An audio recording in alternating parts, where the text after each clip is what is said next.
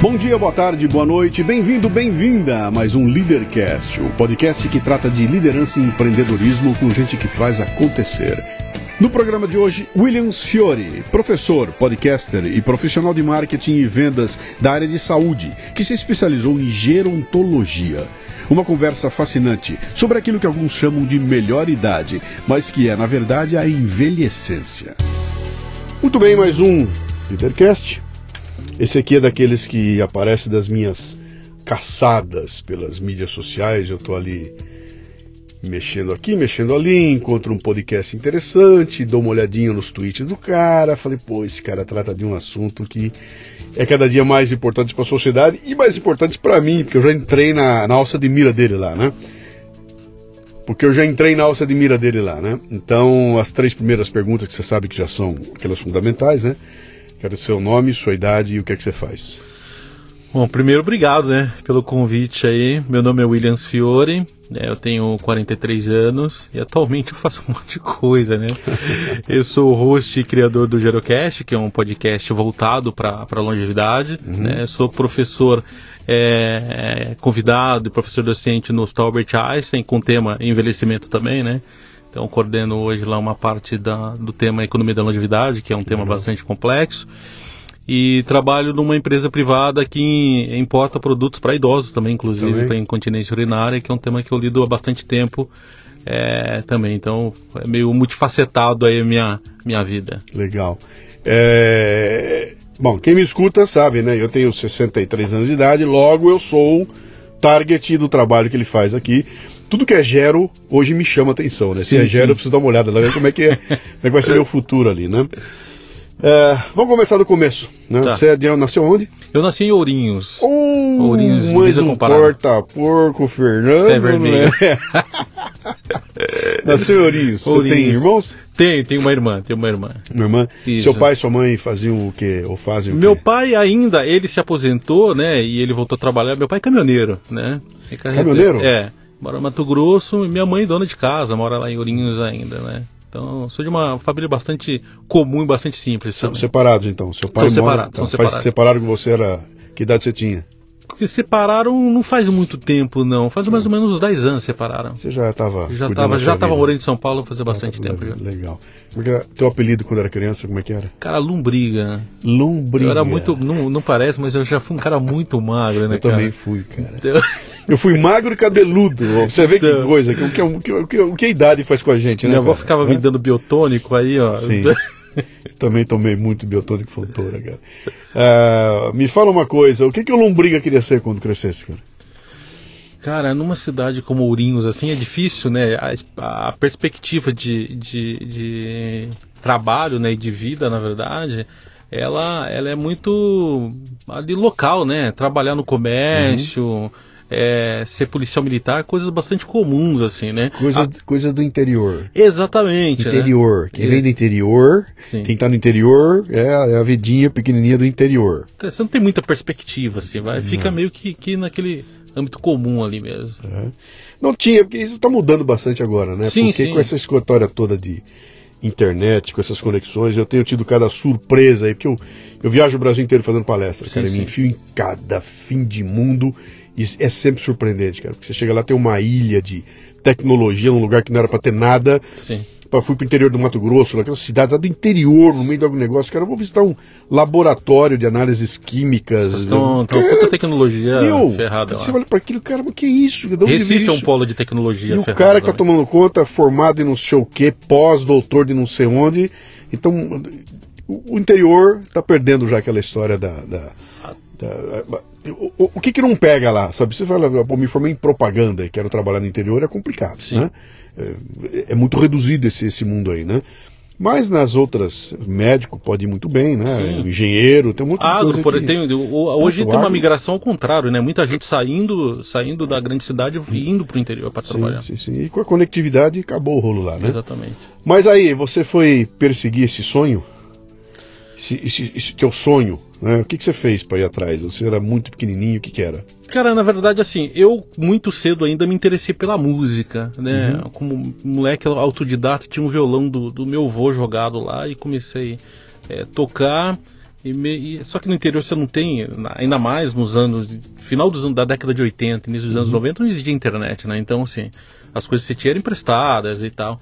E aí eu queria vir para São Paulo para estudar música, né? Então, ainda com 15 anos de idade. Uhum. Eu não sei que maluquice que deu na minha mãe. Com 16 anos tinha um amigo da família que tinha uma, uma marmoraria aqui em São Paulo. E aí ele me chamou para vir morar aqui para trabalhar como aprendiz da marmoraria. E eu falei, putz, é uma oportunidade para mim ir para um Tá lá. lugar lá. E meio que alguma hora eu estudar música e tal. E aí eu vim com 16 anos sozinho para São Paulo. Que ano era? Foi em 1994. 94? 94. Estava chegando em São Paulo. É, Cara, com você junto com o Fernando Henrique Cardoso, cara. Que era, exatamente. Era o começo da, da, da gestão do, do FHC. 1994. Você veio para estudar também? Eu vim para estudar, Uhum. né? E a minha ideia era fazer a Universidade Livre de Música, no qual eu acabei fazendo, né? Queria fazer faculdade de música e tal. E aí, trabalhando, carregando pedra na- nessa marmoraria, trabalho super pesado.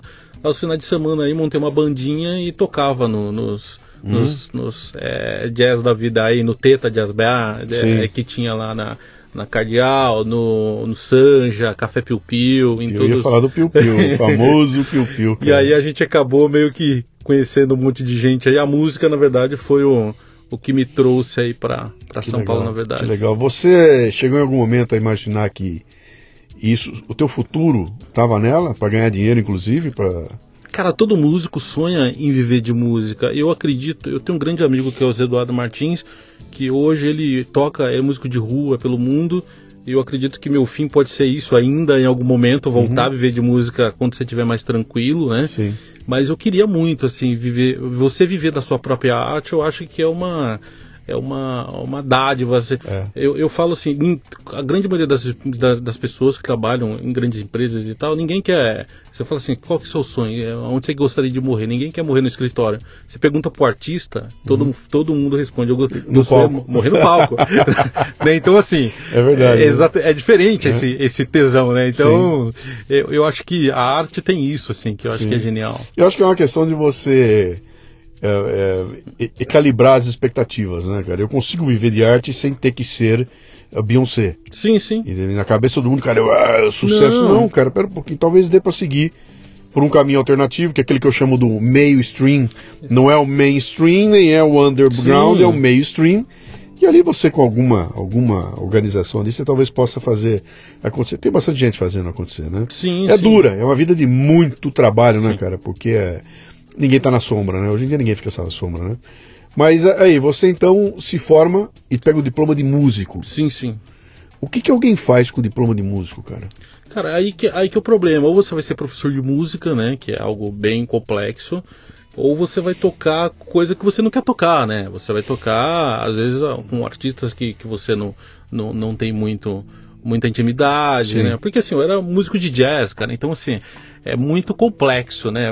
É, é difícil ver de música. Ver de música instrumental.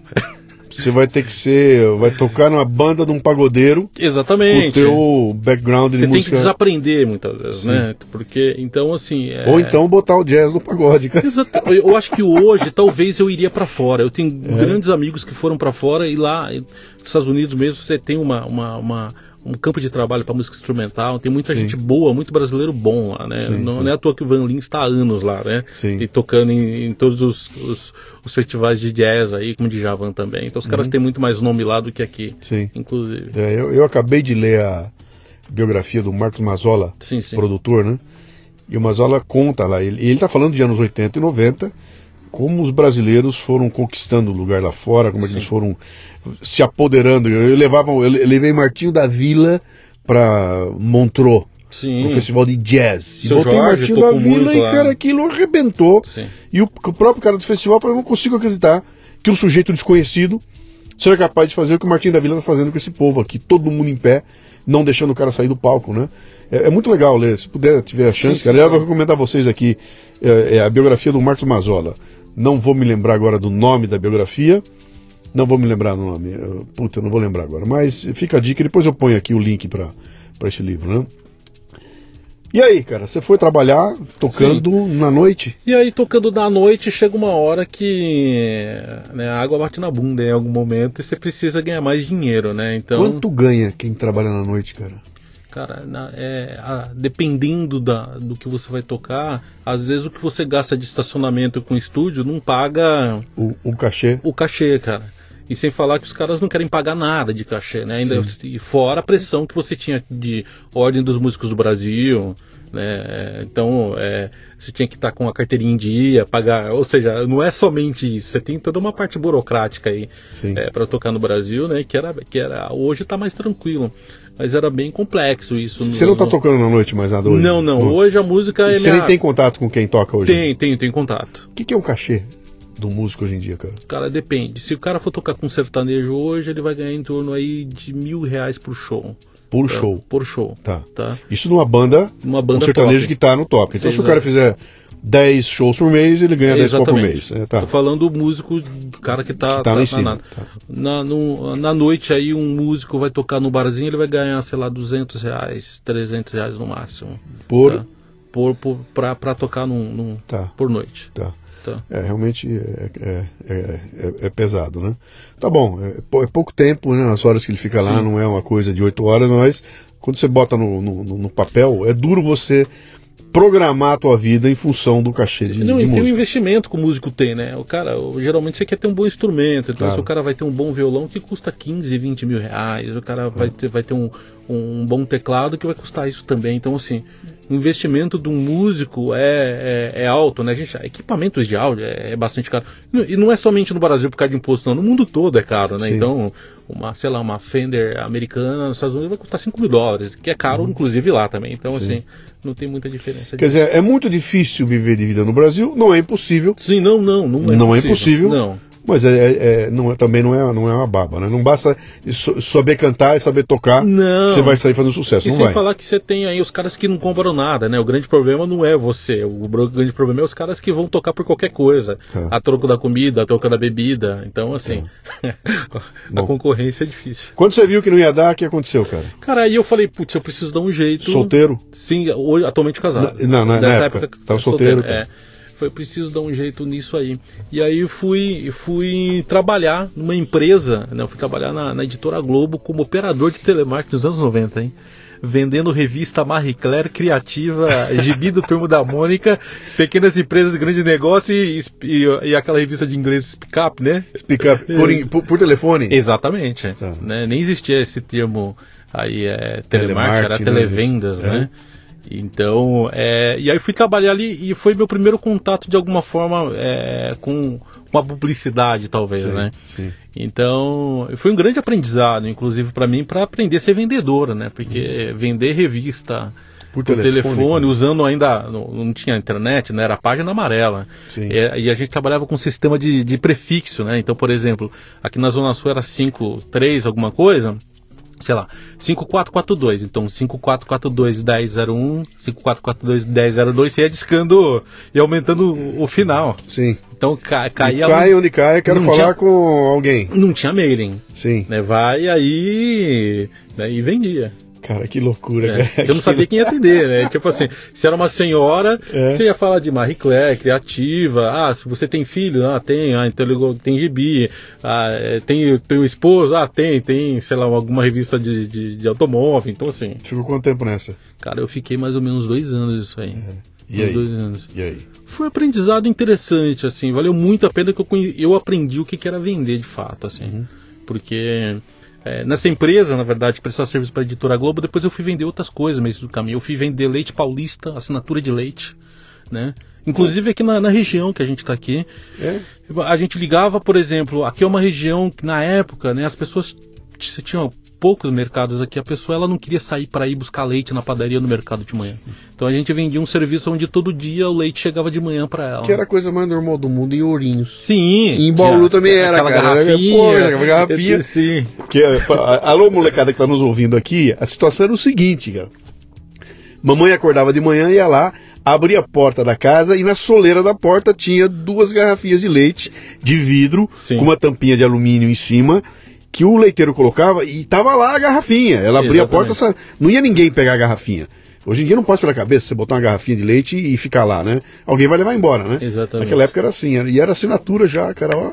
Tô falando já, de 30, 40 anos atrás. É, hoje que tem esses boxes e tal, isso já tinha, né? Depois a gente foi criando outro serviço, tinha assinatura de suco de laranja. Sim. Foi que foi se criando outras coisas aí, né? Então foi. Que ano era isso? 98? Isso do, 98, mais ou menos. Então, você vê, nós estamos retomando tudo isso agora, né? Sim. Tá tudo voltando com força redobrada para tudo assinar outra vez. Né? Exatamente. Bom, e aí, cara? Vamos ver o que, que vai acontecer, onde é que você vai parar? Cara, é muito louco, né? Porque você sai da música, vai, vai caminhando aí, né?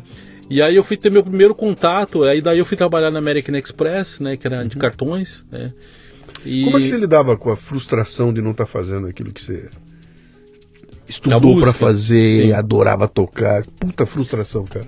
Era, era mais tranquilo porque era uma questão de sobrevivência, cara. Quando você está numa situação de sobrevivência, você não, não, se dá o direito de ter luxo de, olha, estou, não estou vivendo a minha arte. Isso é. Abraham Maslow. Sim, não. Não dá para pensar em fazer amor quando você está com fome. Não, cara, quer, quer ver um negócio interessante? Durante, durante dois anos, né, nessa época aí, 97, 98, eu morei numa barraca de camping, cara né, na, na, na, no fundo de um quintal de um amigo meu em, no Campo Limpo, não tinha grana nem para pagar pensão.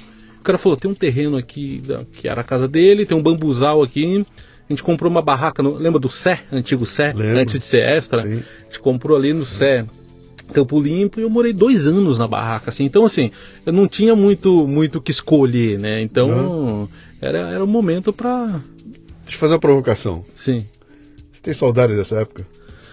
Cara, não, eu acho assim, não, não, é saudade, mas eu acho que quando a gente fala assim, quando é que a gente é feliz ou não, olhando para aquela época, eu nunca reclamei assim, olha que merda que eu tô. Você tá combinando algumas coisas, tá combinando, é um garotão. Sim. Pô, eu tenho o tempo que eu quiser, eu tenho aquela irresponsabilidade da juventude, cara, não tenho preocupação só comigo. Outra, pô, tô na barraca, cara, com meu violão. Né? Meus amigos aqui, bota uma cervejinha na frente e acabou, bicho. A minha vida tá resolvida. Não tinha... E provavelmente alguns dos momentos mais legais que você se lembra hoje, falar que era, foi naquela época que não tinha grana, cara. Não, eu, Porque era, a gente vivia aquilo intensamente, né? O fato de você não ter nada, você não tem problema. É, né, você não tem é, o seu problema ali ele é, ele é mínimo assim né? Uhum. então assim é, foi uma foi uma época de muito aprendizado. É lógico você passa uns perrengues é, né? Mas eu mas eu acho que é, é, é um aprendizado assim. Hoje eu olho para trás e falo se precisasse voltar eu voltaria numa uhum. boa assim. Não tenho é, eu, eu, meio que fui forjado assim sabe? Sim. poderia ter, sei lá, me enveredado pelo mundo das drogas, fazer merda por aí, mas não. Uhum. Eu foquei naquilo que tinha que focar, assim, e fui tocar na vida, né? Sim. E aí, onde é que você foi parar? Cara, aí, aí trabalhando nessa empresa de cartões aí, tive uma oportunidade de fazer a empresa bancar um curso de publicidade, né? Tá e que era, que era bastante interessante. Você eu, tem duas formações sim, então? Sim. Você formou em música e publicidade. E publicidade. Tá. E aí eu abracei essa ideia e fui fazer, né? Eu era o único cara na época que não tinha condição nem de comprar, estava começando os computadores, né? O pessoal tinha aqueles Toshiba, aqueles, aqueles é, os primeiros MacBooks, né? Sim. MacBook, os, os notebooks. E eu era o único né, que entrava com um caderno, provavelmente ali, né? E aí eu, saindo dali, eu tive a oportunidade de trabalhar numa. numa agência. Numa, numa, nunca fui para agência. Numa empresa na área de saúde, no marketing, que era uma empresa de material hospitalar.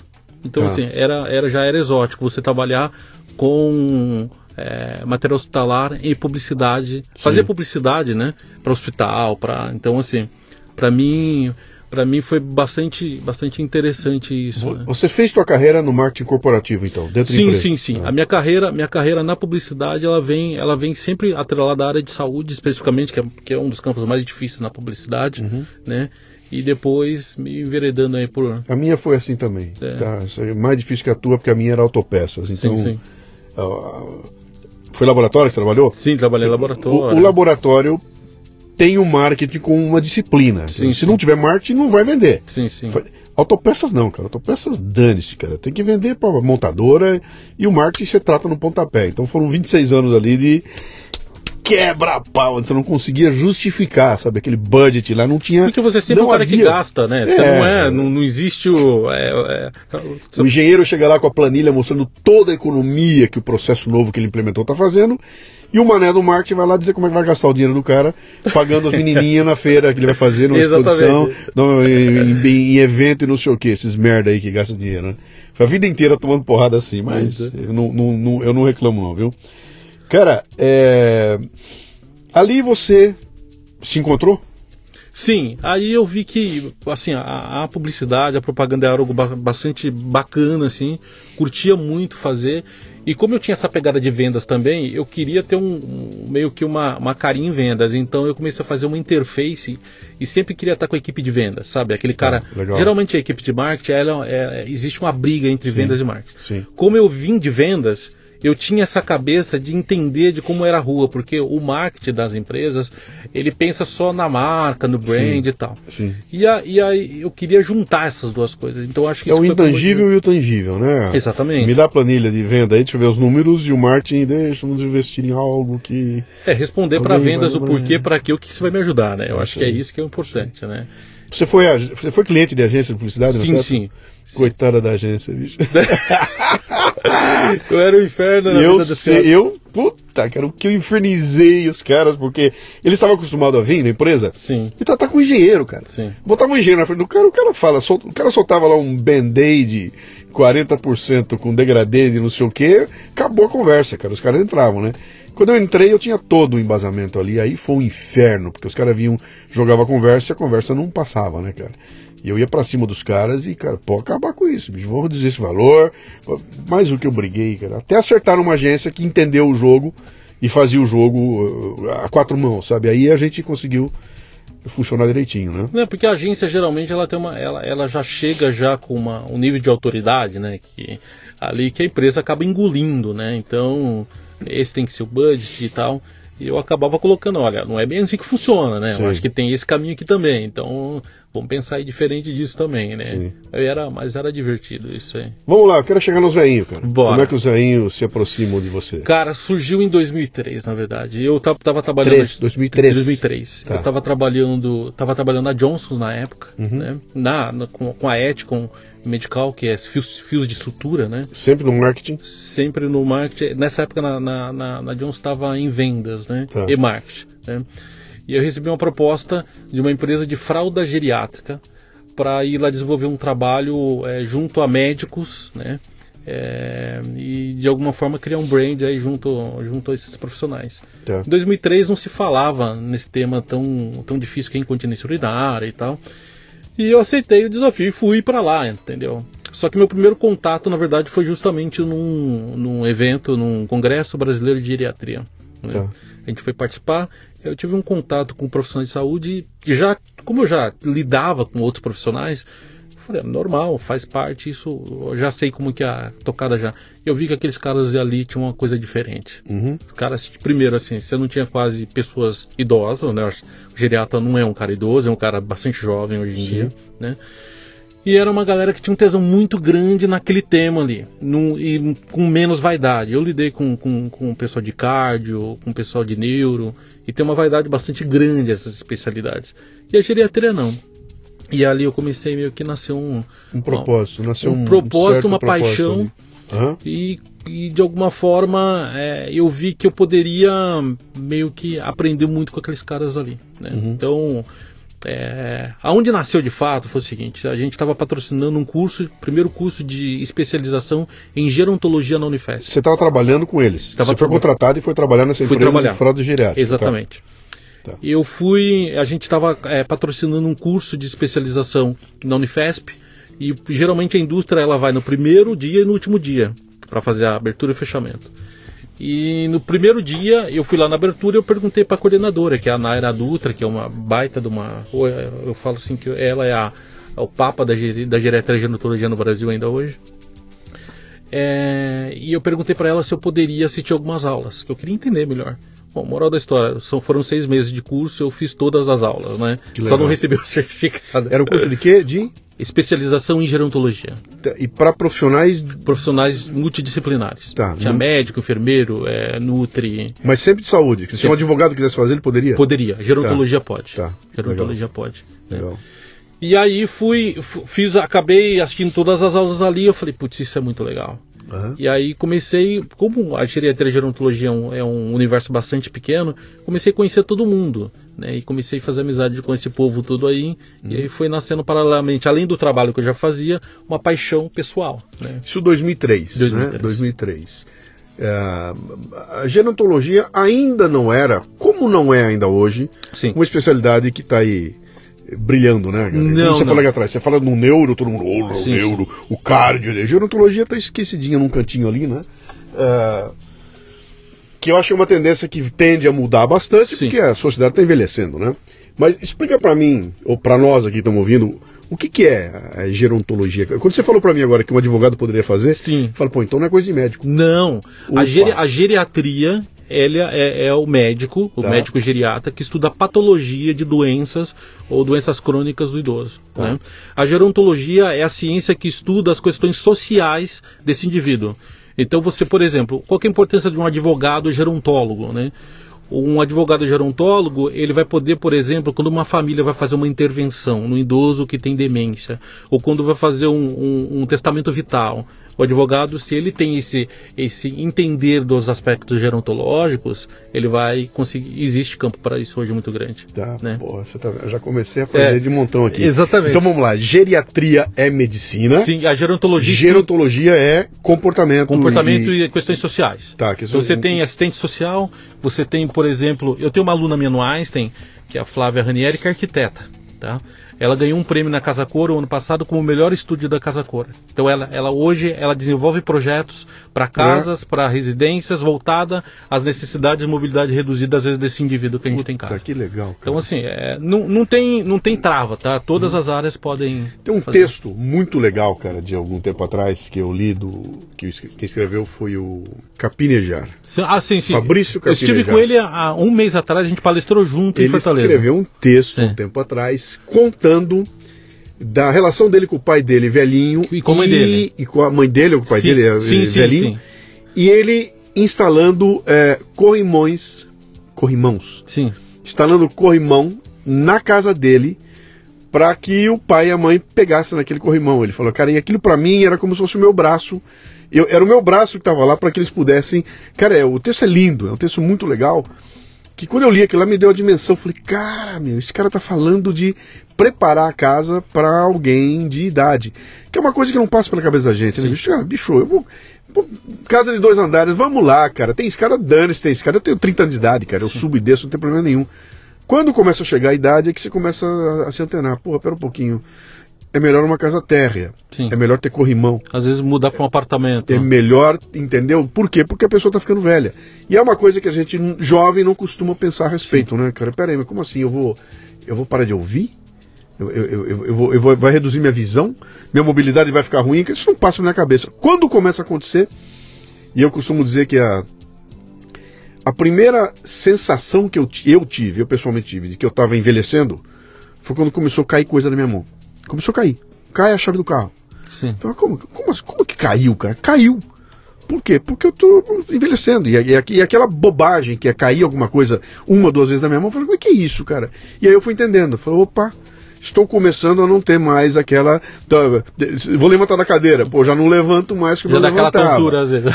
Sabe, pô, perna tá, tá doendo algo que não doía. É. E aí você começa então a entender Sabe, pô, o intestino já não funciona como funcionava. Eu vou dormir já dói coisa que não doía. Ou às vezes né? você precisa dormir mais do que dormir do, do, que antes, né? A gente não. Mas aí começa a cair uma ficha. Falo, cara, eu tô ficando velho, bicho. Sim. E talvez eu não possa fazer coisas que eu fazia até então com, com o pé nas costas. Eu não posso mais jogar bola.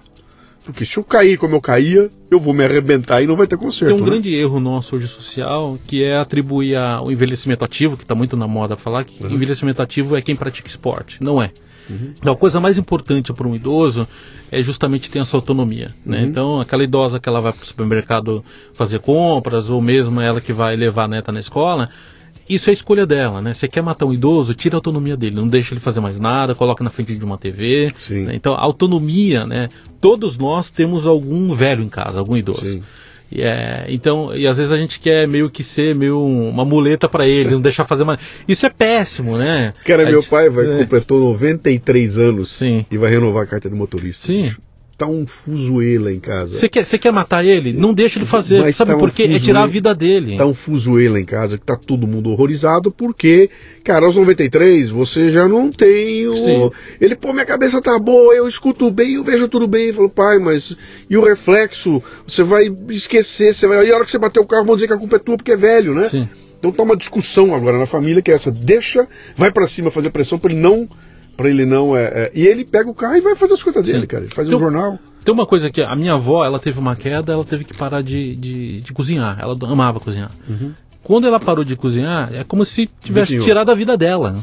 né? Então, assim, o Japão, hoje, o governo incentiva os idosos acima de 80 anos, que são super, super idosos, a renovar a carta. Porque é eles que movimentam a economia do, do, auto- do automobilismo. Então, Sim. assim, é, é, desde que ele, ele tenha capacidade cognitiva, não tem problema nenhum. Né? Tá. Quando a gente pega índice, inclusive, de, de- de, é, batidas de carro e tal, os idosos são muito mais cuidadosos do que jovens. Isso é, isso é Ué, um... basta olhar a seguradora, né? Exatamente. A seguradora sabe disso e põe isso na conta, né? Exatamente, É. né? É, é, até brinco, né? A gente tem hoje 50 milhões de pessoas acima de 50 anos no Brasil, né? E a gente são consumidores, né? E a- as empresas, a indústria ignora esses 50 Sim, milhões de sim, sim, sim, né? sim. Então é, é, é- é gritante. Eu fui fazer um evento nos Estados Unidos em fevereiro do ano passado, lá de palestrantes, e um dos caras que subiu para palestrar foi um cara especializado nessa questão Sim. toda. E ele falando da realidade americana e falando, olha o que vai acontecer nos próximos 10 anos. Os então ele botou os boomers. números da quantidade de aposentados que entrariam no- no- no- na, na aposentadoria e que para uma sociedade como a americana é diferente da brasileira. Sim. Ele falou, chegou numa época da vida que esse pessoal já tem tudo, tá com a casa paga, tá tudo pronto, agora esses caras vão gastar. E nós não temos uma economia voltada para essa turma. Você não tem produtos. E- Então, olha, tá na hora de fazer palestra para o pessoal de mais idade, a agência de viagem eh, se preparar para gente de mais idade, tudo se preparar, porque vai vir um monte de gente com dinheiro para gastar. Exatamente. Não é o caso do Brasil, que aqui a maioria da vez não vai ter dinheiro para gastar. Mas tem, mas, Não, mas, é- mas a gente tem Mas também. eu quero, comparado com os americanos, Não, é, é é- é- é um número muito menor aqui, Sim. né? Mas de qualquer forma isso está chegando, né? Deixa eu voltar um pouco atrás aqui. Tu- Vamos definir um termo aqui. Eu não quero falar velho, Sim. porque velho. Cara, eu sou velho, é, né? É difícil, é difícil. Ah, Você sabe que tem uma coisa, a discussão assim, como que chama? É velho, terceira idade, Sim. melhor idade? Uma coisa que eu tenho certeza, não é melhor idade, tá? Eu sei que não é. não é, melhor, não. Isso é melhor conversa. idade não é. É. Mas é, é, e você já tem a quarta idade, né? Que são as Sim. pessoas acima de 80 anos. Então, né? vamos, vamos combinar entre nós aqui. Como Sim. é que se refere a esse pessoal? Cara, Você fala velho? que- quem atua na geriatria e gerontologia não tem problema falar de velho. Velho, tá bom. Tá? Tá bom. Ah, Para algumas pessoas é ofensa isso. Então, Sim. assim, o termo que a gente utiliza às vezes é o idoso, né?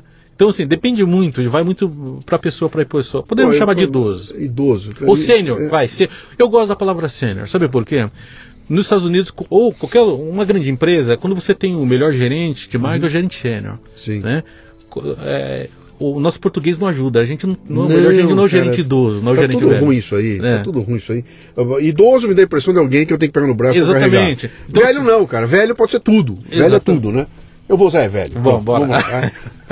Eu- me parece que andou acontecendo alguma reclassificação para definir quanto é velho. Há um tempo atrás, 60 anos de idade era quando você cruzava a barreira para ficar velho, né? exatamente. Parece que houve uma, uma reclassificação agora. Sim, dos, paí dos países considerados aí é, de primeiro mundo, né? Lá é mais 65, o Brasil ainda é mais 60 anos. Mais de 60. Mais de 60 anos. Ah, inclusive, eu, eu senti isso muito nos aviões. Eu- eu- quando eu fiz 60 anos, eu falo, agora eu posso ser o primeiro a entrar no avião. Sim. E agora já criaram a categoria do super velho, agora, Sim, porque tem mais 80. os de 80 estão à frente dos de 60 lá, né? Ah, mas então existe então essa classificação. No Brasil, você passou de 60, Ah. você oficialmente É, tecnicamente é idoso. está- entrou na envelhecência. Exatamente. Envelhecência, perfeitamente, né? Ah, e aí, como é que isso é tratado, cara? Isso aí existe. Eu não sei se você se aprofunda nisso, mas provavelmente sim. A legislação, eu sei que ela tem algumas coisas que, quando ela, ela trata desse indivíduo mais velho, ela trata assim: ó, agora você pode parar o carro num lugar mais perto, você pode entrar mais cedo no avião, no avião você pode pagar tem meia no cinema, você pode entrar, pagar, viajar de ônibus sem isso, sem, sem pagar, mas que mais tem além disso aí, cara? Que tem outros direitos, tem alguma outra coisa que, que a sociedade fez para para melhorar o- a qualidade de vida dessa, desse povo? Então, o Brasil hoje, né, a gente tem uma mania de ficar falando mal do Brasil. E assim, o Brasil é a melhor política pública para o idoso no mundo, provavelmente aqui no Brasil. É gente- mesmo? É. O Brasil, aí, é, o que falta às vezes é a gente aplicar ela, né? Não falta ler aqui, Sim, né? sim. Falta a gente aplicá-la direito. mas o Brasil a gente tem uma, uma legislação bastante interessante de proteção ao idoso, assim, né? Então é, é, bem, é bem interessante. Uma coisa que, que a gente tem lutado bastante hoje, na, quando se fala em idoso, é de dar voz para eles. Né? A gente Isso. fala assim. Ah, porque a gente tem que dar voz para os idosos. Aí fala assim, a Fernanda Montenegro, ela tem voz, mas ela sempre teve voz, ela não precisa ter voz. Sim. Eu estou falando daquele idoso comum que mora mora na periferia. É, a voz da Fernanda não veio com a idade dela, Exatamente. Né? Ela já existia antes dela Exatamente, velha, né? né? Então assim, Sim. a gente tem uma tendência a dar voz para quem sempre teve voz, né? Então Sim. assim, é, eu acho que aquele, aquele idoso comum, assim, ele precisa ser ouvido, né? Porque uhum mesmo os profissionais de saúde querem decidir como que. Vou dar um exemplo aí mesmo do seu pai, né? A gente quer decidir quando que ele vai parar de dirigir, Sim. o que, que ele vai comer, que hora que ele vai dormir, se ele vai viajar. Ou seja, a gente quer decidir tudo por eles. Mas eu acho que a gente pudesse dar essa autonomia para eles fazerem a, as próprias escolhas. Uhum. É bastante. Desde que ele esteja em condições de tomar sim, as decisões sim. dele lá, né? Que hoje você tem um grande problema é, nas famílias hoje, que, que os idosos envelhecem, que é o idoso cuidando de outro idoso, tá? Sim. Então, assim, não é incomum você ter. Eu vi um caso em Joinville de uma senhora de 96 que cuidava do filho com Alzheimer com 75, né? Que coisa. Então, assim, a gente tem uma inversão também, né? Uhum. Então, assim, quando a gente fala em legislação, é, a gente tem bastante proteção, né? Uhum. É, o Brasil, ele, ele é um exemplo para o mundo nisso também. As leis estão aí. Estão aí. Somos... Tem uma questão cultural agora aqui, né? Eu fiz um trabalho grande, cara, com Orlando Vilas Boas. Sim, sim. E o Orlando Vilas Boas já estava velhinho, já Sim. era o fim da, da vida dele, foram acho que os últimos 5, 6 anos da vida dele. E tive a chance de, de pô, viajar com ele, tudo, a gente visitar ele na casa dele. Pô. E ele contava histórias do arco da velha, das coisas que aconteceram com ele, e uma das coisas que ele batia muito era a forma como os índios tratam os idosos, né? Sim. Fala, cara, numa tribo de índio, quando o cara é um idoso, ele, ele ganha o status de ele é o sábio, né? Sim. Então ele é tratado de uma forma com toda a reverência. Os caras têm um puta no respeito pelo mais velho. O mais velho tem voz, ele toma as decisões e tudo mais. E ele falou, cara, quando chega na sociedade, isso é invertido. Ele falou, o velho ele joga por um canto. Sim. Bota ele para jogar bocha com os amigos dele lá, larga ele num canto, cuidado para não deixar mexer em dinheiro, porque eles vão ferrar a vida da gente. E há uma cultura de que o velho é o cara para ser encostado e ficar lá, né? Final de vida, uma coisa que, que, que é, eu vou fazer uma pergunta para você direta, vai. Como que você se imagina aos 90 anos? Morrendo num palco. É.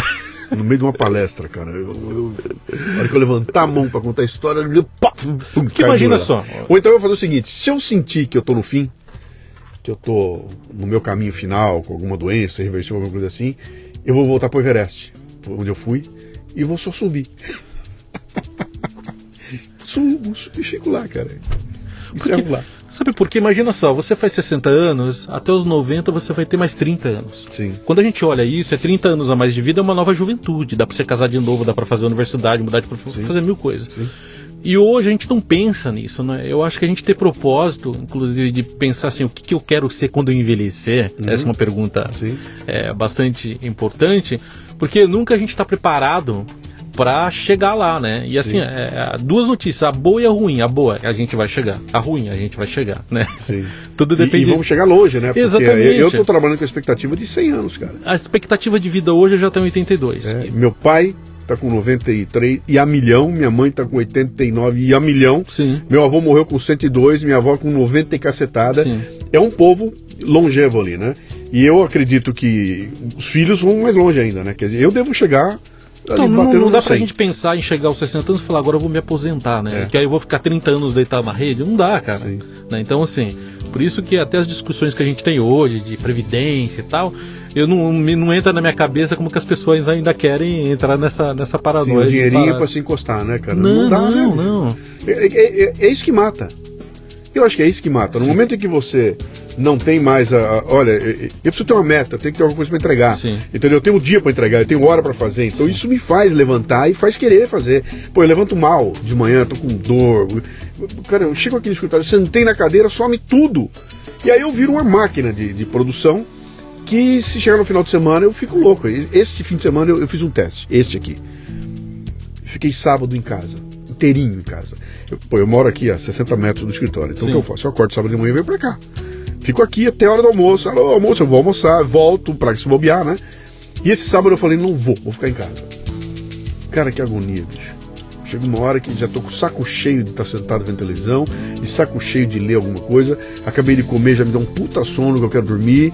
E aí, se eu dormir, eu acordo zonzo, tonto pra cacete. Falei, cara, não serve para mim ficar parado lá em casa. Serve para mim a demanda, né? De tá... E eu acho que essa demandada é que me faz continuar. Meu pai tá. faz um jornal há 44 anos. Todo mês ele faz com 93 anos de idade, faz o jornal inteirinho. E aquilo é a vida dele, cara. Se tirar o jornal dele, acabou, né? E, então eu, eu, me miro muito naquele exemplo lá, né? E acho que as pessoas deviam pensar assim também, né, cara? Não é que eu vou me aposentar para parar. Não, mas é a chance de você criar. Eu conheci um, um senhor, tá com 80 e poucos anos agora, que ele foi fazer medicina depois de 70. Sim. E aí a ideia dele não é, olha, eu vou agora clinicar. Sim. Não, é para mim estar tá vivo. Eu, ele falou, sempre sonhei em ser médico mas eu acabei virando funcionário público e por uma questão financeira não dava para fazer as duas coisas. Depois que me aposentei, resolver Curti. realizar meu sonho. que legal. Né? Então, assim, voltar para a universidade, você estudar, aprender uma nova língua. Tá no é... meio da molecada. Exatamente, do, né? Eu é. acho que isso é super importante, né? Muito bem, você está no Leadercast, um podcast focado em liderança e empreendedorismo que proporciona conversas nutritivas com gente que está aí para provocar mudanças. O Leadercast faz parte do Café Brasil Premium, a nossa Netflix do conhecimento, que redefine o termo estudar, ao transformar o seu smartphone em uma plataforma de aprendizado contínuo. Você pratica uma espécie de MLA, Master Life Administration, recebendo conteúdo pertinente, de aplicação prática e imediata, que agrega valor ao seu tempo de vida. São videocasts, sumários de livros, podcasts, e-books, eventos presenciais e a participação em uma comunidade nutritiva, onde você faz um networking com gente como você, interessada em crescer. Acesse cafedegraça.com para experimentar o prêmio por um mês sem pagar. Outro dia eu chamei o Uber aqui. Veio. Uma hora qualquer eu conto minhas experiências com o Uber. Eu só ando de Uber Black hoje. Sim. As experiências com os outros foram terríveis. Com o Black sempre funcionou. Chamo o Black, estaciono aqui na frente um Mercedes preto, cara. Cara. Entro no Mercedes, um senhorzinho sabe, de gravata borboleta, tudo arrumadinho. Eu olhei para ele com 70 Essa é coisa de filme. 8 anos de idade, uma coisa assim, né? E eu olhei para pô, como é que tá o senhor? Tudo bem? Vamos conversar? Pô, como é que, que é que isso aqui? Ele falou, ah, cara, tô aposentado. Sou eu e minha mulher lá em casa. Cara, entre ficar sentado em casa, olhando para a parede e para a televisão, e tá aqui conversando com as pessoas, e, e, e sabe, e tendo hora, eu faço o meu horário, eu trabalho quando eu quero, isso aqui para mim é um prazer, eu tô tocando minha vida aqui. Não é por dinheiro, não é por dinheiro. Não tô aqui por dinheiro, não. Eu tô aqui para questão social. É isso aí, para me envolver, para que isso me mantém vivo, né? E, e, eu acho que esse ponto é, é, é, interessante, né? O que bota em perspectiva uma outra coisa que você falou, que é aquela coisa da autonomia. Quer dizer, Sim. eu não consigo fazer isso se eu não tiver autonomia. Sim. O mínimo de autonomia, né? Se eu não consigo andar, eu não consigo me ocupar com coisa nenhuma, né? Como então, é que é esse, esse mercado? Então, você, tem, você tem uma coisa interessante que quando a gente está falando em questão social, que é, por exemplo, o idoso que vai todo dia no mercado, o mercado é frequentado bastante por idosos, e o próprio mercado não enxerga esse cara como shopper, isso é muito bizarro, eu discuto muito isso com, com o board de grandes supermercados, é, ele vai ali às vezes para comprar um, uma cabeça de alho, né? E aí, mas por que, que esse cara fica na fila? Na verdade, o único bom dia que ele vai ter às vezes naquela semana é do caixa do supermercado, caixa, é. né? O, o, a Nova York teve um, um, eles fizeram um trabalho interessante que foi a primeira cidade amiga do idoso do mundo, né? Eles pegaram algumas regiões que tinham mais idosos e, e, e por exemplo, das duas da tarde às 5 da tarde, os cafés, tudo que movimentava a região, os idosos tinham 50% de desconto. O que, que, que foi interessante? Gerou a economia muito grande, porque o idoso ele ia ali ele passava o dia. Você vai num, num pão de açúcar hoje no café, tá lotado de idoso. Sim. Quem banca aquilo ali é praticamente idoso, né? E eles movimentavam praticamente aquela economia ali pro, pro é, estabelecimento. Era importante porque o custo fixo dele não muda, ele está aberto. Sim. Né? Então, para ele era interessante porque ele estava movimentando também, e para o idoso a questão social. Então, assim, é, existe hoje, eu acho que algumas maneiras da gente, quando a gente está falando de autonomia, a gente antecipar isso também, né? A gente pensar assim, o que, que eu preciso ter para ter autonomia, né? Uhum. É a regra que a gente não segue, né? Que é ter uma boa alimentação, isso que é a gente praticar atividade física, dormir pelo menos 8 horas por noite. É, é então... aquilo que eu sempre repito, daqui a, daqui a 40 anos você vai estar morando no corpo que você está construindo hoje. Né? Exatamente. Então você tem 25 aí e tá aí largadão, fumando pra cacete, bebendo, passando o dia jogando videogame, cara, daqui a 40 anos esse é o corpo que vai te. Outro dia eu acho que eu até falei isso num programa, eu estava conversando com meu cunhado. Uh, e a gente falando, pô, nós dois, a gente morava junto em Bauru, amigos de infância, né? E a gente, bicho, era o dia inteiro jogando bola na piscina. Era, era, uma demanda física gigante que a gente tinha lá. Não tinha nada de academia, nada disso, cara. Era nós, né? E eu falo, cara, é por isso que nós estamos assim, bem hoje, com a idade que nós estamos, no aparenta que a gente tem, né? Porque nós estamos consumindo a energia que a gente construiu lá atrás, né? Exatamente. E ao passo que os nossos filhos estão dentro de casa, vendo videogame, então vai na academia, se bobear, vai e volta e não, não tá nem aí, não estão preocupados em criar aquela estrutura muscular, sabe? Sim. De, toda aquela estrutura que vai segurar o pepino lá na frente, né? Não, andar a pé, né? Você, hoje, Sim. a cidade no Brasil é, que mais se envelhece bem hoje é Veranópolis, Rio Grande do Sul, né? A cidade mais envelhecida do Brasil. É mesmo? É. Não sabia disso. Lá, a, média, a expectativa de vida lá já tem 88, 88 anos, Pô. né? Por quê? Os caras têm um bom estilo de vida, é, fazem atividade física, não é ir para academia. Os caras estão no ambiente rural, isso ajuda também. Sim. Né? O cara produz a própria comida ainda ali, então tudo isso ainda é, é, um, bom, é um bom indicativo aí de construção também. Sim, sim. Né? Me fala um pouco mais da questão eh, social do idoso, né? É, empresas não querem empregar quem tem mais de 40 anos de idade. Não querem, não querem, né? Uh, você chega com o teu currículo lá, senta numa sala, tem a molecada de 20 e 30 e Sim. um senhorzinho de 50, ele já dançou, né? Uh, por quê? Porque culturalmente é assim. Se olha para aquilo e fala, pô, esse cara já tá.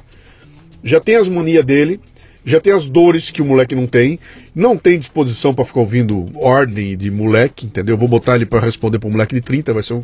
Então há todo um complicador social que trabalha contra esse cara de, de mais idade. O que significa que deveria haver uma mudança cultural. Cultural, tá. na, na, cultura da, do dia a dia, né? Eu não sei se isso vem acontecendo se está acontecendo. Eu não, eu, sinceramente, eu não consigo enxergar se está tá. acontecendo ou não. Né? Bom, a, a, a, gente é interessante porque o RH hoje começa a ter um problema, né? A gente hoje já tem 50 milhões de pessoas acima de 50 anos, isso dá mais ou menos em torno de 20 e poucos por cento da população. Em 2030 a gente vai chegar a 70 milhões, que dá 37% mais ou menos, tá? Uhum. Eu estou falando que a cada 10 pessoas, daqui 10 anos, cada 10 pessoas no Brasil, 4 têm acima de 50 anos. Minha pergunta é, as empresas vão contratar quem se não vai ter jovem? Tá?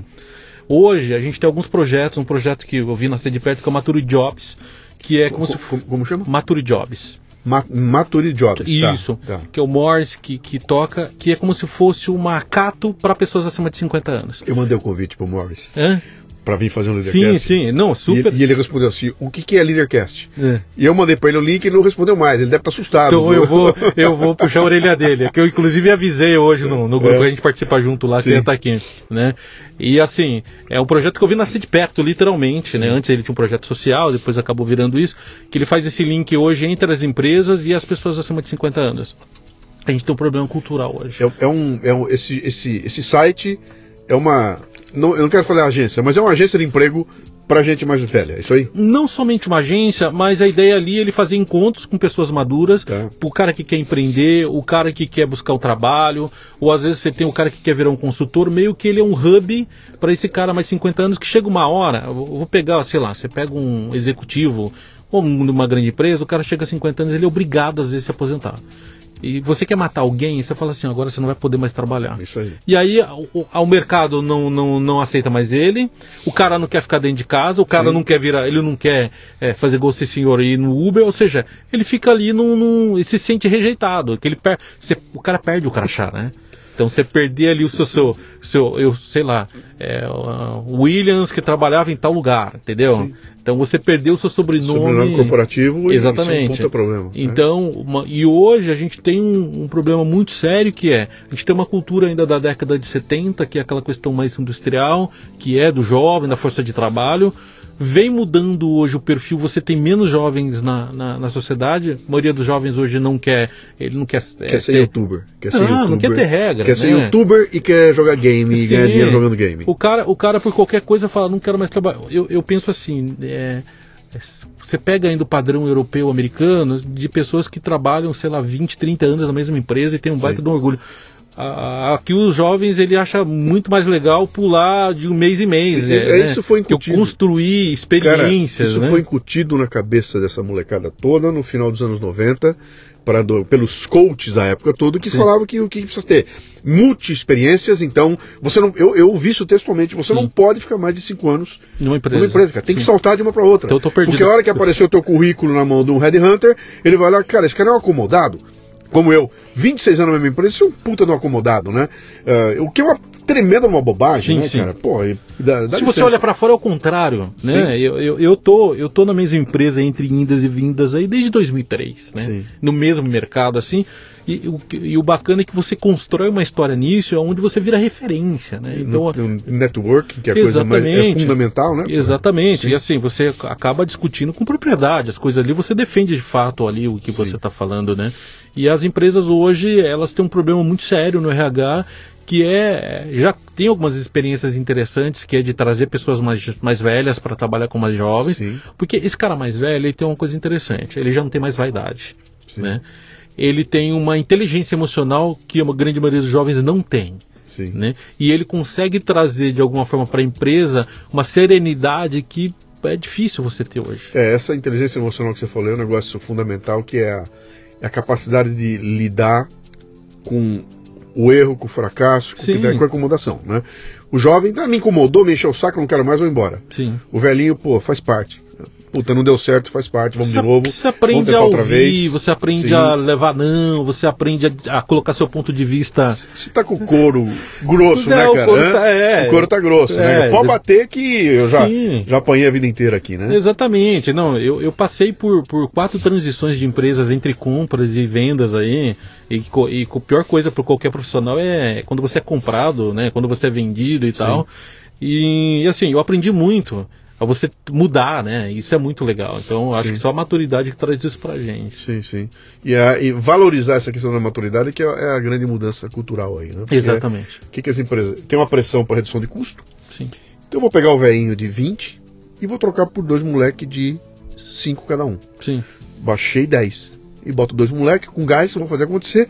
Junto com o velhinho foi embora o conhecimento, a história, foi embora uh, uh, uh, toda a cultura, uma parte da cultura vai embora, tudo lá. E essas coisas você não repõe esse negócio, cara. Isso não, não, não dá para ser reposto, né? É, o, o, maior bem que uma empresa tem é o capital é, é, pessoal ali, né? O capital Sim. social, que são as pessoas, né? Sim. E se ela perde isso aí, e, e, agora a gente chega num ponto onde que eu não tenho mais jovem para contratar, né? Aí é, é começa a inverter sim, isso. Sim, sim, E aí você vai ter que lidar com aquela história, vou trazer um velhinho para enfiar dentro de uma estrutura jovem. Sim. Que eu só contratei jovem até hoje, agora vem um velhinho, né? E o velhinho tem outro ritmo, tem outras coisas, sim. tem outras demandas, tem outras... É, Prioridades. E, né? e aí, a, a, aí tem uma inteligência que eu acho que nós não conseguimos construir ainda, sabe? Que é a inteligência de, da liderança que vai... Eu vou gerenciar esse grupo onde tem uns carinha de 50, 60 e uma molecada de 20 e pouco, né?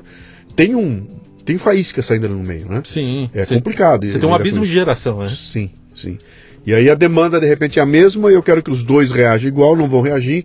E se eu não tiver a manha da liderança certa, eu vou, eu vou demandar igual dos dois e não é assim que funciona. Exatamente. Né? Aí, cara, quanta coisa para ser feita, bicho. Que, tem muita que coisa. coisa, né? Você tá na área de saúde.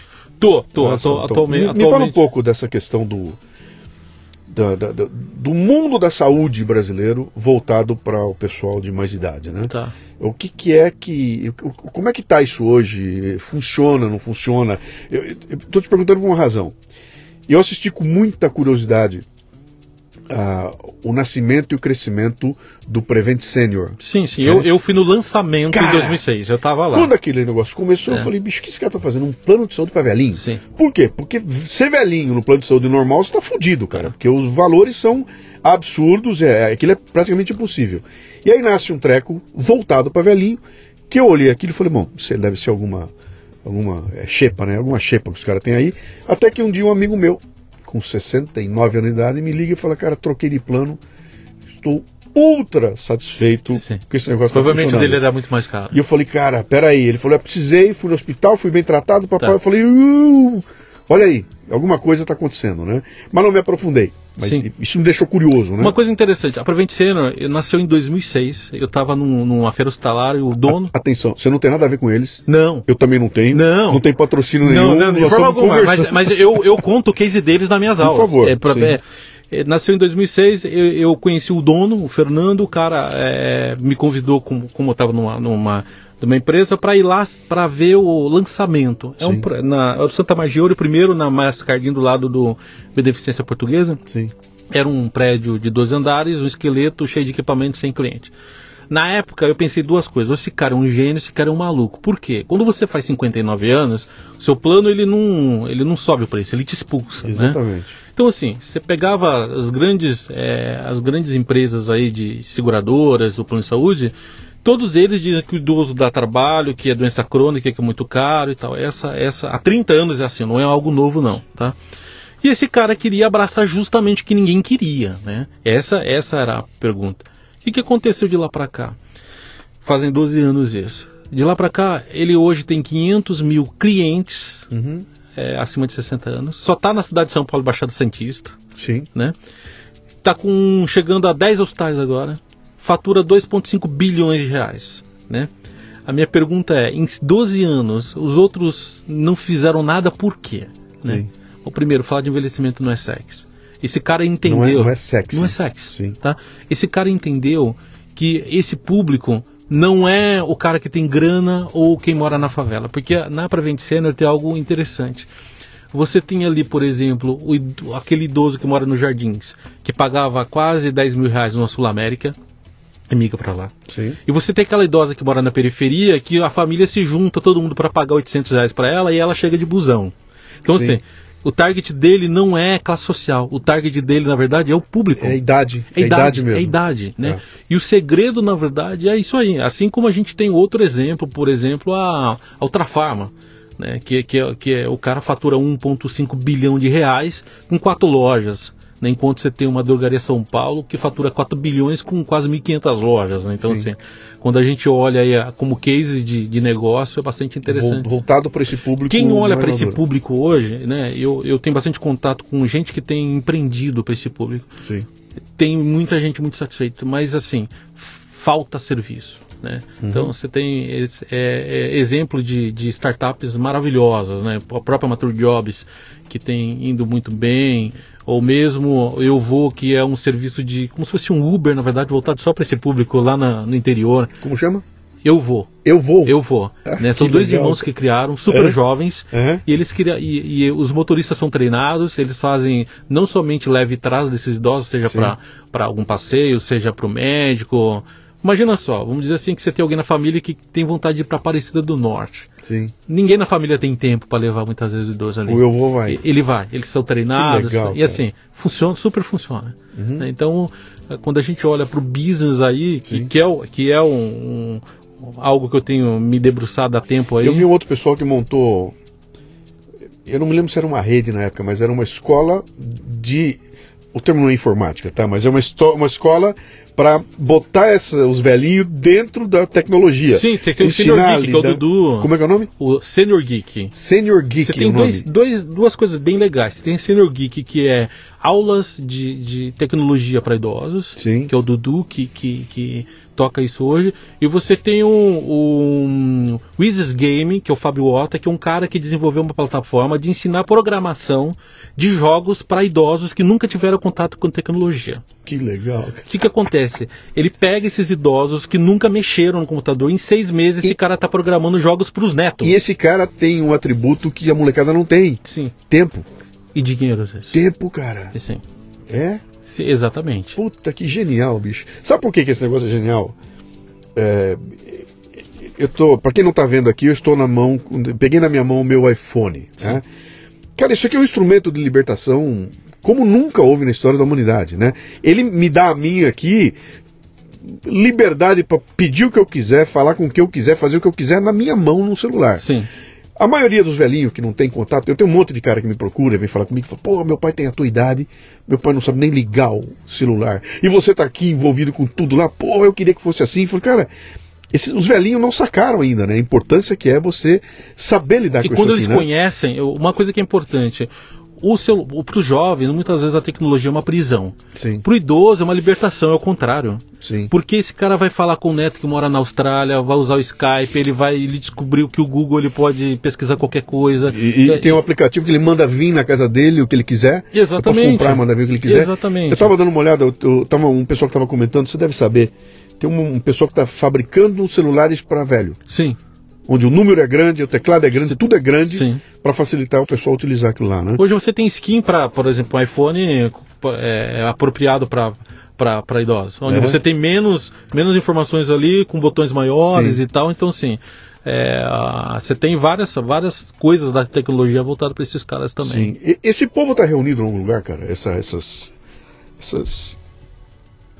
Essa moçadinha dessas, desses aplicativos que você falou. Sim, Esse- então. há, um- há um local Tem, onde essa turma se tem. reúne? O que, que é? Na verdade, assim, você tem hoje uma plataforma americana chama Aging 2.0, que ela Aging, 2.0. que é Aging em inglês, né? Isso. Aging, A-G-I-N-G, Isso. 2.0. 2.0, que é uma plataforma do, do, do Vale do Silício que desenvolve hoje lá projetos voltados somente para empreendedorismo voltado para isso. Você tem o Tá. Silver Valley, que é como se fosse o Vale do Silício na, na, na França. Né? Tô dando exemplos de fora, e no Brasil a gente tem hoje o Aging e tem um grupo que eu criei que chama Envelhecimento 2.0, há cinco anos atrás, que reúne toda essa turma aí. né? Onde esse grupo está? É um grupo no WhatsApp fechado, Ah, que meio que, que- E a gente tem um grupo no Facebook também. E ali foi nascendo um monte de coisa. Então, por exemplo, Mature Jobs nasceu ali. Esse, o Isis Game nasceu ali. É, o Eu Vou tá ali. Então, assim, você tem, por exemplo, um residencial que é um resort em Araraquara, chama Tranquilitá, que é maravilhoso, que tá ali também. sim. Então você tem hoje muita coisa acontecendo e meio que como os caras empreender uma coisa muitas vezes solitária, então a gente faz muita troca de informação, né? E é um tema bastante Não, e, e olha que coisa interessante que você está levantando aqui, quer dizer, esse mundo aqui que está na moda falar de startup, falar dessas loucura toda aí, ele é focado em jovem, né, cara? Eu tecnologia. fazer para jovem, para tecnologia, o moleque do game, e só se fala nisso e não está se olhando, ou não está se olhando. Alguns estão olhando para um outro público que é esse que vai crescer barbaramente e que no Brasil tem duas conotações. A gente tem aqui uma, uma. E aí entra a discussão da desigualdade no Brasil, né? É uma desigualdade social muito grande que faz com que, quando você estratifica os velhinhos, a maior parte é gente que não vai ter grana pra porra nenhuma. Sim. A maior parte não Mas vai eles ter. são arrimo de família, isso é importante Mas dizer. não vai ter grana. Sim. O dinheiro deles está contadinho e está usado para comprar comida. E dá- E ele não tem remédio. dinheiro para sair, ah, vou viajar, mas ele não tem, né? Mas há uma, uma parte grande que tem Sim. Que é o pessoal que vai ter a grana para poder fazer. Mesmo essa parte grande, se você. ali, Era, desculpe. Essa minoria que tem a grana já é um número substancial de pessoas Sim. capaz de sustentar essas, essas ver eh, um, coisas um- nascendo. um negócio interessante, né? Um- no Brasil hoje, os idosos movimentaram em 2018 um trilhão de reais. 28% de toda a economia que movimenta são eles. Um trilhão de reais. Isso é a reforma do. Exatamente. É a reforma Eles- do Paulo Guedes. Exatamente.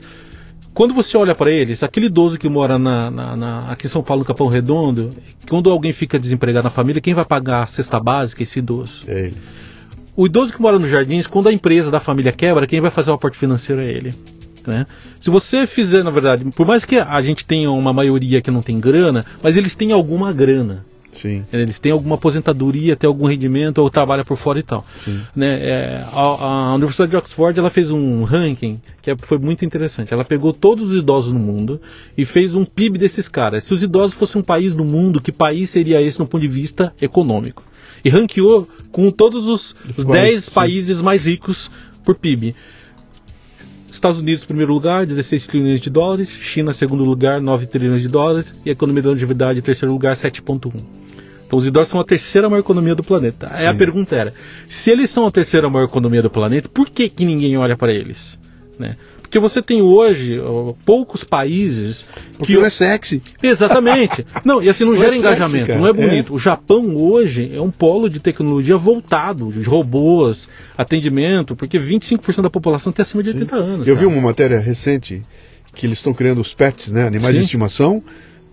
Aí não, Virtuais, faz- não faz cocô, não faz xixi, Sim. não me enche o saco, tudo isso são virtuais e são vendidos para esses como companhia do Compa- pessoal de mais idade, né? Exatamente. Você tem a foquinha, que é super famosa lá, Sim. né? Que é, uma, que, que é, que é, um, é um bicho de pelúcia de, de, de estimação. Uhum. E assim, é, você tem um baita do mercado, você tem muita oportunidade voltada para esse público aí, aonde mesmo na área de saúde ainda. é, falta profissionais. Eu Vou dar um exemplo para você. Sabe quantos médicos geriatras a gente tem no Brasil hoje? Titulados pela Sociedade Brasileira de Geriatria? A gente não tem 2 mil médicos no Brasil, titulados, geriatras. Tá? Então, assim, é, falta profissionais, inclusive, tem mu- quem, quem atua na área de envelhecimento não falta trabalho. Eu não conheço ninguém Uhum. que atua na área de envelhecimento que falta trabalho. Pelo contrário, né? eu falo pela minha demanda. Praticamente quem fala de economia da longevidade hoje tem eu, o, o professor Jorge Félix, da USP, mais umas duas pessoas espalhadas por aí. Então, assim, falta gente, inclusive, para falar. Para falar a respeito, né? Falar a respeito. Deixa eu te dar uma. Eu me lembrei agora de uma experiência pessoal minha aqui. Uma amiga tinha uma lojinha e ela e a mãe tocavam a lojinha. A mãe Sim. com 70 e pouquinho lá. E aí o negócio estava indo mal, não tinha jeito, a lojinha dava mais dor de cabeça que outra coisa, ela fechou a lojinha, parou com tudo e a mãe ficou em casa.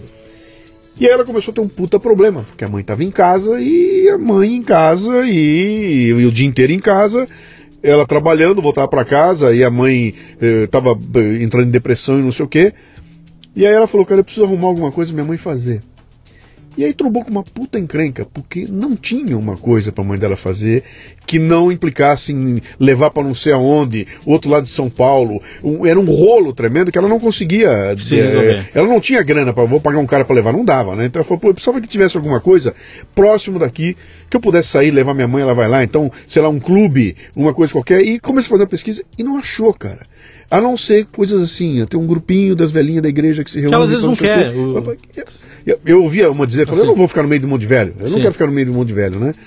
Ah, então não havia é, suprimento para uma demanda que está enrustida lá. Né? Eu acho que muita gente deve ver isso. Cara, eu tô com um velhinho em casa, o que, que eu faço com ele? Você, né? tem uma, você tem hoje um serviço que é. Tem uma amiga que, que é desse grupo ela criou o Senior Concierge. Um concierge, literalmente, para pessoas mais velhas. O que, que é um aplicativo também? Não, é é um serviço, na verdade, que vai desde, desde você ter um serviço de nutricionista para acompanhar a- essa questão do idoso que está em casa, Sim. ou até mesmo de criar atividades de fisioterapia em casa. Ou seja, o, o, acho que, eu acho que o grande desafio hoje que a gente tem como sociedade não é criar coisas para eles. Tá? É a gente inserir eles dentro do que já existe. Porque É, é porque não é tá criar falando, um macota o- idoso. O não é velhinho isso. de Capão Redondo não vai poder usar esse serviço de concierge de jeito nenhum. Mas você, por exemplo, lá no Capão Redondo, por exemplo, você tem um serviço lá na comunidade voltada para isso. Você tem um centro de referência do idoso, por exemplo, que é um negócio super legal, super funciona. Sim. Por que, que funciona? Primeiro, é um negócio do, do governo do estado de São Paulo, mas é tocado pelo Hospital Santa Catarina, ou seja, a, a gestão é uma gestão profissional. Uhum. Mesmo com uma pouca verba, funciona, cara. É, é impressionante, entendeu? É, é muito bacana quando você vê, por exemplo, um lugar como esse, que é o centro de referência da Zona Norte, que está dentro do Mandaqui, você vai lá e fala, cara, isso não, é- não é possível que o negócio desse é público, entendeu? Que super funciona. Então, assim, você tem alguns exemplos, né, nesse caso da sua amiga, por exemplo, que é uma demanda que ela tem, às vezes ela não tem uma grana para pagar tão caro, Sim. mas se tivesse alguma coisa viável, ela colocaria. Né? Então falta, inclusive, quem ofereça isso também. Sim, que aí talvez aí tenha um, haja nichos, né, para Tem. para se construir coisa, porque lugar tem. Tem. Eu fiz aqui uma entrevista na saiu na temporada anterior do do, do Leadercast, o Abe Abi, Sim. que é um, nigeriano que veio migrou para o Brasil, se ferrou e hoje ele dá aula de inglês pro pessoal, é aula gratuita de inglês. Escolhe, vai para uma periferia e vai. Eu falo, cara, como é que você faz? Eu chego lá, cara, eu falo com o cara do templo, da igreja, do senhor, que eles me dão a sala. Então eu tenho a sala, eu tenho as condições, eu vou junto aquilo e faço o negócio acontecer. Ah, existem lugares que poderiam fazer Sim. isso acontecer. O que está faltando é essa a cultura do criar essas coisas, né? Então, e- e- inclusive às vezes para idosos que a gente meio que não olha. Eu tenho uma amiga que, que, é, que é a Cris Pomeranz, que ela é arteterapeuta, ela faz um trabalho com idosos com Alzheimer no Museu de Escultura Brasileira. Muito interessante. Que ela leva esses idosos para fazer reconhecimento da memória através da escultura e da arte, né? Que, cara, é um negócio super culto. Ela dá aula de, de Monet para idosos com Alzheimer, cara. Então, assim, a, a, às vezes você, você consegue levar para o idoso mesmo da periferia um tipo de informação, ou às vezes a, uma aula de tecnologia, uhum. lá para ele, entendeu? Cê, cê, você que é músico, você chegou a ver aquele vídeo que circulou? Sim. Mostrando do... o, o, idoso com Alzheimer sim, e o cara bota o rock para ele ouvir? É, na, na, é um documentário do Netflix maravilhoso. Cara, que impressionante. É o poder da música. Eu lembro, cara. Fica arrepiado quando é. eu lembro. É, o senhorzinho, né? Ele, ele, é um negro, né? Sim, sim. Completamente desconectado da realidade. 20 anos. Até o cara botar o fone nele e meter um rock, né? Isso é um Exatamente. rock. E bota um rock, ele, começou... ele acende, começa a cantar aquilo. Como se ele tivesse Cara, nascido. Eu tô, eu tô arrepiado até o último fio de cabelo aqui. você sabe, mas você sabe que estudos que a gente tem hoje sobre, sobre o cérebro, principalmente. É, porque o, que, que acontece com o Alzheimer? Você diminui o número de neurônios por falta de proteína, né? Uhum. Então, um dos poucos lugares que se preserva essa área da memória da memória musical. Né? Então, isso fica preservado. Por isso que a música hoje ela é um dos pontos mais interessantes para se lidar com, com Alzheimer ou com alguns tipos de demência. Sim, então é bem, é bem interessante. Cara, dá para ir longe com essa. Muita coisa. Dá pra ir longe com essa história, bicho. Como é que você tá vendo esse, esse desafio aí, cara, de lidar com esse. Você escolheu esse segmento para ficar nele? Dizer, você... é, minha, é minha paixão. Você... Independente da minha área de trabalho hoje, por exemplo, é que eu trabalho numa empresa que eu lido com esse tema Sim. e, paralelamente, hoje no Einstein eu tô lá tocando esse tema também e eu tenho meus projetos pessoais. O que, que, você faz especificamente no Einstein? Tá, no Einstein eu dou aula é, na pós-graduação em gerontologia. Dentro do Einstein? Dentro do Einstein. Tem, tem, uma, tem uma universidade o Einstein, tem, o Einstein tem um instituto de estudo que tem cursos de pós-graduação de, desde enfermagem, medicina, cardio. Hoje, provavelmente, a melhor escola de, de saúde no Brasil é, é a do Einstein. Sim. A gente tem lá um centro de, de referência interessante. Tem três unidades, uma na Paulista, uma na Vila Mariana e outra dentro do próprio hospital. Então, e tem hoje a gente tem lá quatro turmas, sempre funcionando ao mesmo tempo, é, num curso de pós-graduação em gerontologia, tá. com profissionais de médicos a arquitetos a advogados e por aí vai, engenheiros. Você dá aula de que lá? Eu falo sobre economia da longevidade, esse é meu tema. Tá, então vamos e lá. epidemiologia. Então, então vamos lá, eu, eu, lembro que você falou isso logo no começo sim. lá, né? Uh, se fala muito hoje em economia comportamental, a sim, gente tá, nós estamos saindo do 1 mais 1 da 2, para começar a falar da forma como as pessoas lidam, etc. e tal. A economia da comportamental até até prêmio Nobel já tem, né? Mais Sim. de uma vez, né? E, e você está tocando num tema interessante que é esse da economia da longevidade, Sim. quer dizer, a economia dos velhinhos. Uma coisa que aqui no Brasil ainda é lenda, né? Porque, de novo, né? Quando você fala para mim de um velhinho e economia, para mim é um velhinho fudido, num cantinho aí com a família tendo que pagar o velhinho, porque o velhinho não, não, não funciona economicamente mais, né? E você está abrindo o espaço para uma outra visão dessa história que fala, Sim. pera um pouquinho, tem uma turma que tem uh, uh, alguma condição, tem algum dinheiro rodando ali e esse dinheiro tende a crescer muito porque está aumentando muito o número de velhinhos ali, né? Qual é a maior barreira que você encontra hoje quando você abre a boca para tratar desse tema, não só no teu curso, tá? Eu digo tá. assim, no teu dia a dia na empresa, onde você atua, quando você vai conversar com, com pessoas para tratar dos seus projetos e tudo mais. Qual é a barreira, cara? É preconceito? O que, que é? Eu acho que primeiro não é nem nos velhinhos ou a falta de grana. Eles, ele, é, independente da, da classe social, eles consomem, tá? Eles são grande parte dos consumidores aí que nos Estados Unidos chamam de baby boomers, né? Sim. É, eu acho que o grande preconceito hoje é da própria indústria, da própria, do próprio serviço, dos negócios, né? A, a tomada de decisão é, da grande maioria são jovens, né? Das empresas de marketing e tal. Para você ter uma ideia, quando você pega um supermercado, o tar, hoje o target deles, quando eles vão fazer uma pesquisa, é de 18 a 40 anos. Esse é o público que eles fazem a pesquisa ali, os insights. Quando você olha para o público que frequenta, é acima de 50. Então, assim, não fala Lé com Cré, tá? Então, é, a, a, gente tem um grande problema aí de preconceito etário que a gente chama de idadismo. Né? Idadismo é, são, é a questão do preconceito etário. né? Idadismo? Idadismo. Essa né? é boa, cara. Então, assim, é, eu acredito que existe essa oportunidade, existe demanda, existe oportunidade, mas falta, falta é, as pessoas entenderem melhor esse, esse indivíduo aí. Uhum. Porque assim, eu não posso tratar o idoso de todo mundo igual. Você vai ter é, um idoso que é super ativo, você vai ter um idoso que não é tão ativo assim. Eu não posso criar uma cota idoso. Eu sou, sou contra esse tipo de apartheid, assim, sabe? É, eu acho que é interessante você inserir eles dentro do que já existe, que existe oportunidade, tanto na área de saúde, vou dar um exemplo para você. A Bioritmo ela criou um projeto chamado é, BioSenior, que era voltado para pessoas acima de 50 anos. Sabe quem que paga a conta hoje, praticamente lá dos negócios deles? É esse público, cara. Que... Porque o jovem, ele faz, ele quer fazer ali pro projeto verão, ele vai fazer um plano de três meses. O idoso, ele vai lá porque o médico falou, ou você faz isso, você vai morrer, uhum. né? E aí o cara faz plano para dois anos. E assim, é, no ponto de vista econômico, quem que é mais interessante? Quem eu, faz um plano comigo durante dois anos ou quem fica comigo três meses? Uhum. Mas é claro que é muito mais bonito, né? A gente falar com jovem, sarado, né? Então, é, é toda a propaganda é em cima disso aí, né? Exatamente. Né? É, Você pega assim. É o vigor da juventude. É, né? eu vi uma, uma discussão lá fora de marketing a respeito de propagandas. Né? Você pega a Porsche, ela usa os caras super musculosos e tal na propaganda, e quem, anda, quem comprou Porsche é o cara acima eu de 65 anos.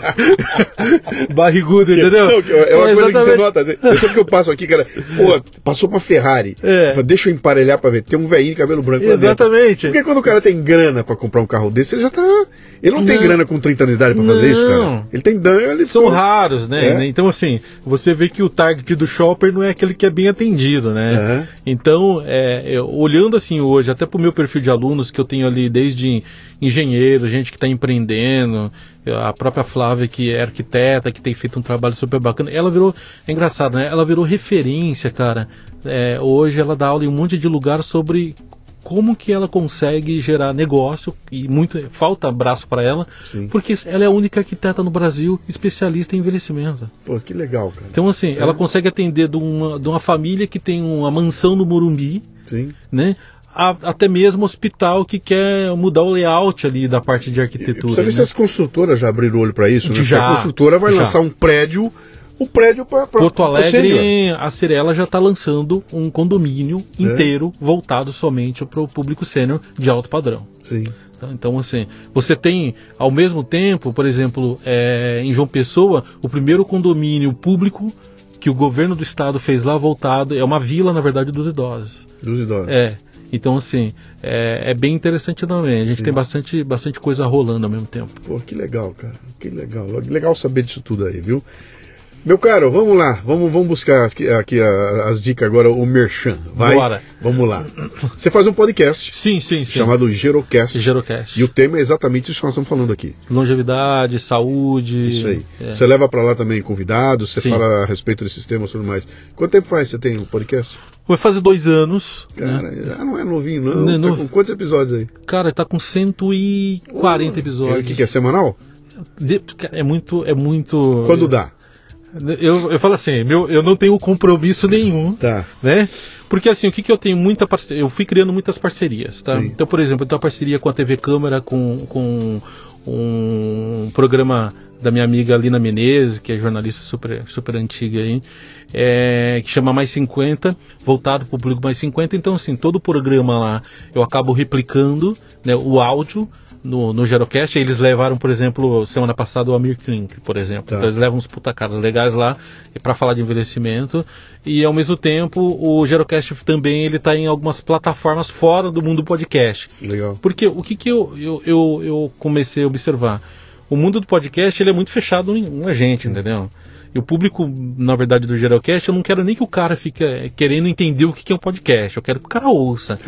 Aperta o botão aqui. Exatamente. então, assim, a gente é, SoundCloud, é, Exatamente. É, o Spotify que está pegando, Aonde... o YouTube, onde tiver facilidade. Eu tenho, por exemplo, portais, por envelhecimento é, envelhecimento.com.br, o cara tem um player lá. Então, tem vários portais hoje que, que tá. o Gerocast está tá ali é, hospedado também, né? Então, é, a ideia é ser um podcast colaborativo, uhum. é um projeto social, né? A gente não tem ideia de monetizar, é, até porque assim, ali os idosos têm voz. Então eu tenho Sim. às vezes o idoso que manda pelo WhatsApp a história dele. Eu coloco no ar. Que legal. Então assim, é, tem um exemplo interessante que é de um senhor que ele estava com depressão e ele começou a mandar para mim áudio semanalmente. Uhum. Eu comecei a colocar no ar, editava, ele contava as histórias dele de criança Sim. e as histórias dele como idoso. Então assim, falei, vamos começar a dar voz para esses caras aí, né? Independente Sim. de onde ele está. Legal.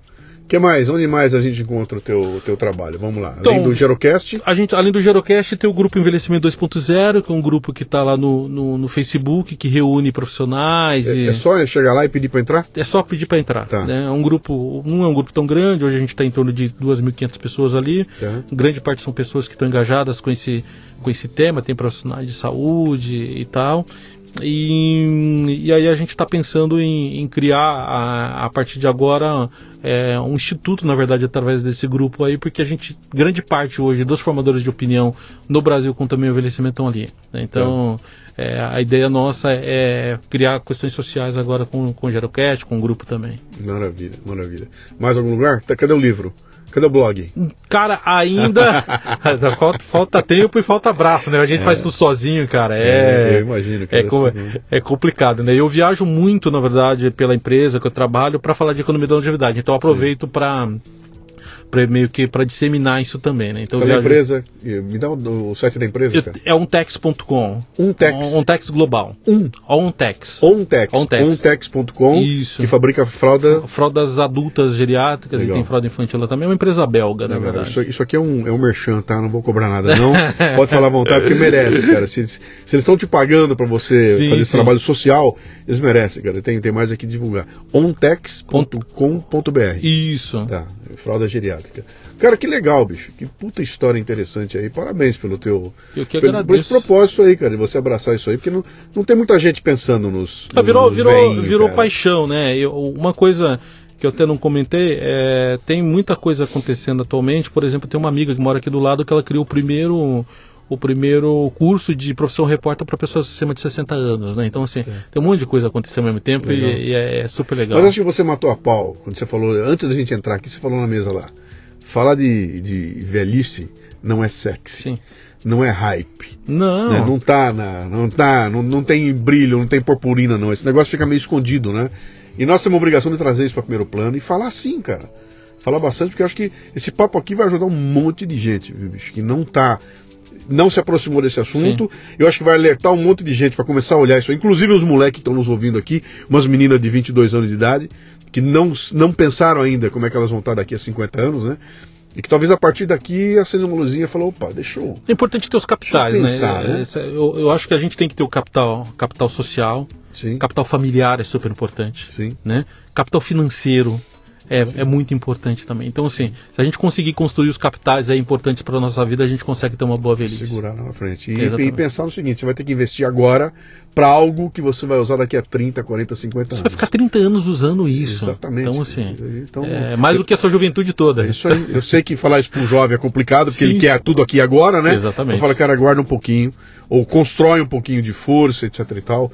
Esse teu abdômen aí, cara, deixa ele tanquinho agora, porque ele vai segurar o velhinho é, não é na mais frente, Não é mais um tiro de 100 metros, agora é uma maratona de 42 É. quilômetros. Então, assim, antes você é, vivia, até os 42 anos você tinha sua, sua área profissional, você começava a se preparar para se aposentar. Agora não. Sim. Agora é uma maratona, né? Você não vai parar mais. Então, É, assim, tem que é ter aí. fôlego. Valeu. Cara, Obrigado. grande visita, obrigado, grande papo. Acho que se bobear, você vai voltar outra vez. A gente vai Bora. pegar um outro tema aí e aprofundar um pouco Dá mais nesse assunto discutir, aí. E eu né? vou querer umas dicas de mais gente. Você falou uns nomes aí que eu quero trazer pra cá, Sim, cara. Tem muita gente interessante lá no grupo, lá, muita gente que, Que tem bom. feito coisas boas aí. Parabéns pelo teu trabalho aí. Obrigado, viu? Grande abraço. Valeu, gente. Muito bem, termina aqui mais um Leadercast. A transcrição deste programa você encontra no leadercast.com.br. O Leadercast nasceu da minha obsessão pelos temas liderança e empreendedorismo. É em torno dele que eu construí minha carreira com mais de mil palestras, nas quais distribuo iscas intelectuais para provocar equipes e indivíduos ampliar seus repertórios e sua capacidade de julgamento e tomada de decisão. Leve o fitness intelectual para sua empresa. Acesse lucianopires.com.br e conheça minhas palestras. Você ouviu o Leadercast com Luciano Pires. Mais uma isca intelectual do Café Brasil. Acompanhe os programas pelo portal cafebrasil.com.br.